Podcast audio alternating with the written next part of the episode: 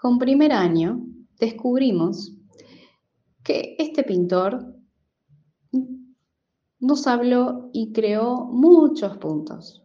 Para él, el punto estaba por muchas partes y en especial en la pintura decía que el punto es la parte más chiquitita que puede existir en una pintura y que también puede tener diferentes tamaños, diferentes formas y diferentes colores. Observando algunas obras de Kandinsky, nos inspiramos para crear nuestros propios puntos, como bien pueden observar en las producciones de primero.